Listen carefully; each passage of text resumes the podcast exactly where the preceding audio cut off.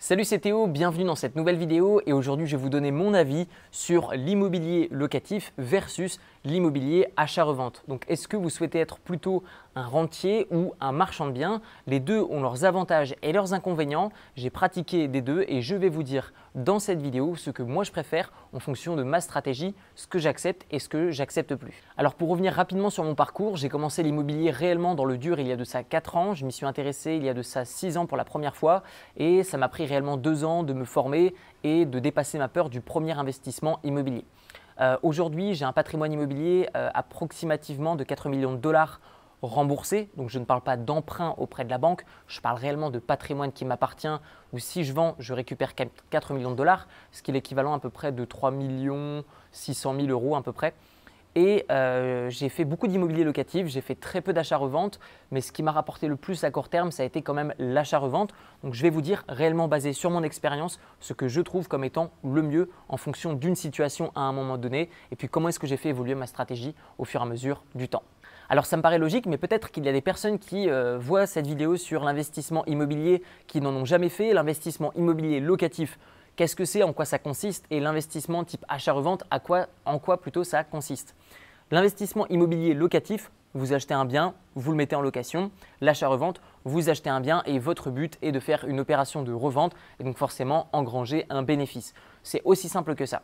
Ce que je vous propose maintenant, c'est qu'on compare chacun des critères qui pour moi sont importants et qui vont déterminer si tel type de stratégie est faite pour vous ou tel type de stratégie est faite pour vous. Alors dans un premier temps, pour moi, le premier critère que je vais regarder, c'est combien de temps cet investissement va me prendre.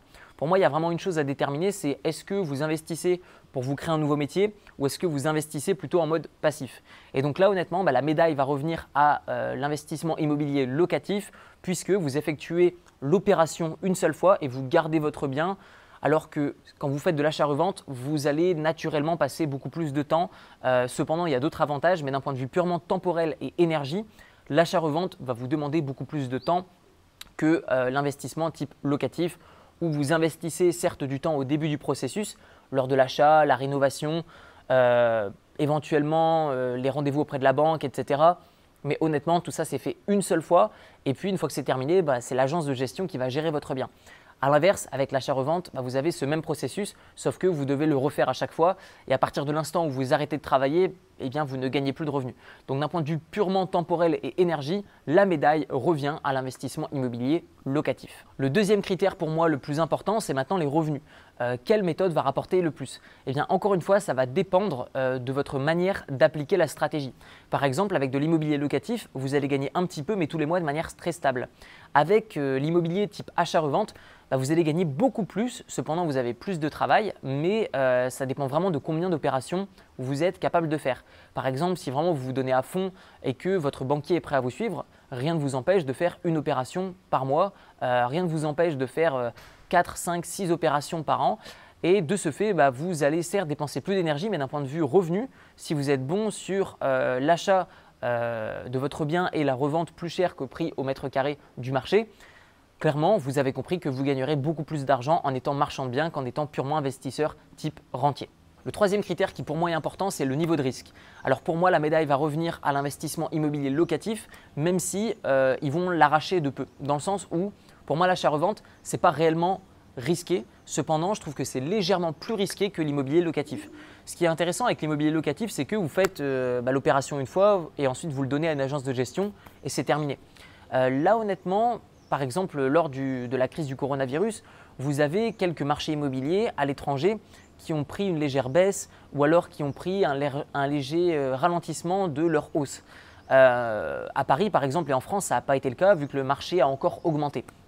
Tout ça pour vous dire que si vous avez un bien et vous n'avez pas besoin de le revendre le mois prochain ou dans deux mois ou dans trois mois, bah, du coup, euh, crise, pas crise, ça ne change rien vu que les loyers sont généralement les mêmes.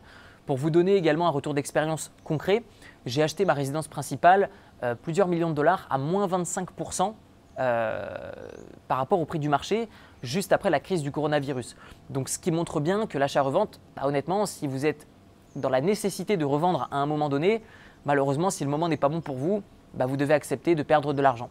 Donc je dirais que le niveau de risque est mieux géré du côté de l'investissement immobilier locatif. Le quatrième critère qui pour moi encore une fois est important, c'est en temps de crise, que va-t-il se passer? Moi, je peux vous le dire, j'ai des biens immobiliers qui sont en location et euh, lors de la crise du coronavirus, eh bien, euh, les frontières étaient fermées, etc. Et donc, du coup, j'ai encaissé des plus petits loyers et j'en ai encaissé moins. Ça veut dire que mes loyers étaient moins élevés, mais en plus de ça, j'avais moins de locataires. Mais j'ai tout de même gagné de l'argent. Tandis que les personnes qui réellement avaient des biens desquels euh, ils se servaient pour faire de l'achat-revente, bah là, honnêtement, il n'y avait aucun moyen de gagner de l'argent, si ce n'est d'éventuellement le mettre en location. Mais là, du coup, vous passez dans l'autre stratégie. Et donc honnêtement, je trouve que même en cas de crise, bah, l'immobilier locatif, vous allez gagner moins, mais vous n'allez pas perdre d'argent. Tandis que si vous faites de l'achat-revente, en temps de crise, vous risquez de perdre de l'argent. Il n'y a qu'à voir la crise des subprimes il y a de ça quelques années. Donc tout dépend également de à quel moment vous achetez et à quel moment vous vendez. Mais honnêtement, pour avoir testé les deux, bah, je trouve que l'immobilier locatif, encore une fois, remporte cette médaille. Alors si on faisait une petite conclusion de tout ça, laquelle des stratégies est la meilleure? Vous l'avez compris, il n'y en a aucune qui est meilleure par rapport à une autre. Il y en a une qui sera adaptée par rapport à euh, vos objectifs et euh, votre stratégie sur le long terme. Vous avez envie euh, de quitter votre job actuel et vous lancer à 100% dans l'immobilier, eh bien dans ce cas-là, faites de l'achat-revente. Par contre, si tout comme moi, vous avez une entreprise ou alors vous avez un métier duquel soit vous gagnez bien votre vie ou soit vous aimez, vous voyez encore rester là un petit moment, et donc du coup, vous pouvez commencer par de l'immobilier locatif. Moi, j'ai commencé avec de l'immobilier locatif et seulement après, euh, j'ai commencé à arbitrer certains de mes biens immobiliers. Et à la fin, euh, j'ai acheté ma résidence principale, donc récemment, il y a de ça quelques mois. Et de ce fait, ce que je pense, c'est que c'est intéressant de flipper sa résidence principale euh, tous les 2, 3, 4, 5 ans en fonction de la fiscalité de là où est-ce que vous avez acheté votre bien. Mais concrètement, commencez avec de l'immobilier locatif. Vous endettez pas pour votre résidence principale dans un premier temps, sinon vous allez tuer votre taux d'endettement et vous ne pourrez pas emprunter pour faire du locatif sauf si vous mettez en hypothèque votre résidence principale, mais d'une manière générale, je trouve que c'est plus simple de se lancer dans l'IMO locatif, d'acheter sa résidence principale et de temps en temps d'arbitrer ses biens IMO locatifs. Pourquoi? Parce qu'en fait, en France, là je parle typiquement pour quelqu'un qui veut investir dans l'immobilier en France, vous avez des avantages fiscaux concernant euh, le fait que vous allez pouvoir écraser votre imposition. Donc d'un point de vue comptable, euh, vous allez pouvoir écraser votre bénéfice grâce aux rénovations. Et de ce fait, vous n'allez pas payer d'impôts pendant très longtemps. Cependant, une fois que tous les frais sont amortis, eh bien, vous allez commencer à être dans une tranche d'impôt qui est beaucoup plus importante et vous avez déjà remboursé une grande partie de votre patrimoine. Et donc, de ce fait, ce qu'il faut faire, c'est vendre son investissement locatif pour en racheter un autre et de ce fait réengranger euh, des bénéfices et donc refaire des rénovations pour encore une fois écraser le bénéfice d'un point de vue comptable et là euh, bah, continuer à faire ça tout le temps, tout le temps, tout le temps Généralement, si vous vendez un bien immobilier après 15 ans dans du locatif, bah, c'est là où vous avez la meilleure euh, balance entre très peu d'impôts à payer et très peu de gestion. Et pour ce qui est de votre résidence principale, bah, si vous changez tous les 2 ans, 3 ans, 4 ans, 5 ans et que vous la flippez, c'est-à-dire que vous faites de l'achat, rénovation, revente, et eh bien là encore une fois, vous avez des avantages fiscaux en France sur l'exonération d'impôts sur la plus-value de votre résidence principale. On arrive maintenant à la fin de cette vidéo. Dites-moi dans les commentaires quelle stratégie est faite pour vous et pourquoi vous l'avez choisie. Personnellement, l'immobilier locatif, j'adore, mais honnêtement, je vais préférer de plus en plus commencer à faire du flip parce que j'ai moins de relations humaines à gérer, notamment avec l'agence de gestion ou potentiellement mes locataires. Vous retrouverez dans la description de la vidéo mon livre qui s'appelle Libre, comment se créer des sources de revenus passifs avec un petit capital. C'est un livre qui est uniquement basé sur mon expérience, mes échecs, mes réussites dans l'immobilier mais aussi dans la bourse. Tout ça enrobé euh, de notions d'éducation financière pour faire travailler l'argent pour vous plutôt que de travailler pour lui.